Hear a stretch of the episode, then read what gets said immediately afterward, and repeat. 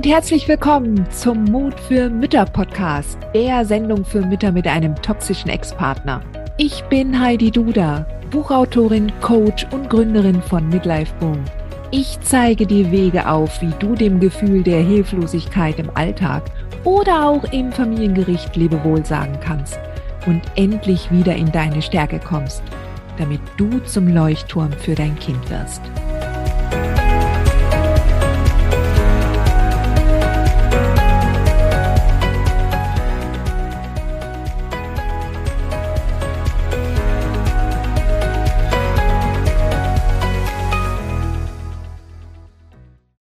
So, die nächste Frage, die mich erreichte,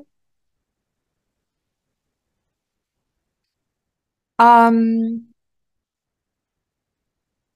geht in die Richtung Politik. Wie schaffen wir es, ein bundesweites Netzwerk von Müttern mit toxischen Ex zu erstellen, um gemeinsam Druck auf die Politik auszuüben, damit sich zumindest vor dem Familiengericht etwas verbessert und in den Jugendämtern, damit wir nicht auch noch Opfer institutioneller Gewalt werden? Sweetheart, ich kann das verstehen, wenn du wenn dieser Gedanke hochkommt und sagt, okay, wir müssen jetzt was tun, wir müssen jetzt was tun, wir müssen an die Politik gehen. Das Problem, was ich damit habe, ähm, bevor ich auf die auf die richtige Antwort noch äh, zurückkomme und es gibt da ja auch schon entsprechende Bewegungen, ja, aber äh, bevor ich auf die Frage zurückkomme, möchte ich noch einmal darauf eingehen. Wir können uns immer nur darauf konzentrieren, was wir selbst tun können. Du hast Einfluss darauf, nicht unmittelbar, aber zumindest mittelbar, indem du zur Wahl gehst, indem du wählst, indem du die Partei wählst, die mütterfreundlich ist. Und ich werde dir jetzt hier keine Partei nennen. Du musst da selbst recherchieren. Ja, du musst die Abgeordneten kennenlernen. Du musst dich damit auseinandersetzen. Was für Ansichten vertreten die? Wie stehen denn die einzelnen Parteien zu den Rechten von Frauen? Ja. So, und ähm, äh, das ist das, was du tun kannst. Ja, mehr nicht. Und ähm, in dem Moment, wo du dich davon abkehrst, von dem Fokus darauf, was andere zu tun haben, damit es dir besser geht, wirst du selbst tatsächlich unabhängiger von den Umständen. Das, was ich überall anbringe im Club der mutigen Mütter, in meinen Programmen, auch im Royal, ist es, dass du den Fokus von außen auf dich zurückziehst, auf dich zurücklenkst, zu gucken, okay, wie werd ich denn stark? Ja. Und da kannst du dir natürlich 5000 Mal an den Kopf fassen, dass da eine himmelschreiende Ungerechtigkeit da draußen ist. Aber je mehr du dich darauf fokussierst, und das ist das Wahnwitzige dabei, umso mehr verstärkst du das. Und du fühlst dich dann hilflos, weil du nichts tun kannst. Und dann gibt's dann die institutionelle Gewalt. Und du siehst dann auch nur die institutionelle Gewalt und nicht die Gerichtsurteile, die für die Mütter und für die Kinder getroffen wurden. Ja, weil diese Frauen sehr souverän im Gericht aufgetreten sind nicht mit einer hilflos und Opferattitüde, sondern weil sie sich auf ihre Rolle bedacht haben und sich darauf konzentriert haben, gesagt haben, okay, ich zeige oder ich nehme jetzt ähm, die Position des Kindes ein und wahr und, und vertrete das Kind vor dem Richter oder vor der Richterin und werde dem Richter oder der Richterin zeigen, was die beste Entscheidung für das Kind ist.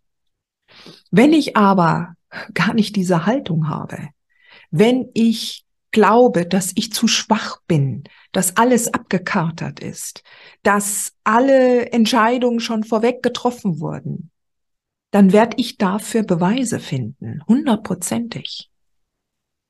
Und ich kann dir aber vor allen Dingen aus den Geschichten, die ich mitbekommen habe von meinen Co-Royal-Kundinnen und von und im Club der mutigen Mütter, gibt es viele Beispiele von Gerichtsverfahren, die anders gelaufen sind, wo die Frauen sich wertgeschätzt und respektiert gefühlt haben, wo die ähm, Richter und Richterinnen auf die Frauen eingegangen sind und sehr wohl über die Zeit erkannt haben, was das für Menschen sind. Es braucht, es, ist schon gut, natürlich, wenn im Hintergrund es Menschen gibt, die auf die Politik einwirken, wenn wir eine, eine Lobby haben, genau wie die Väterlobby, ja.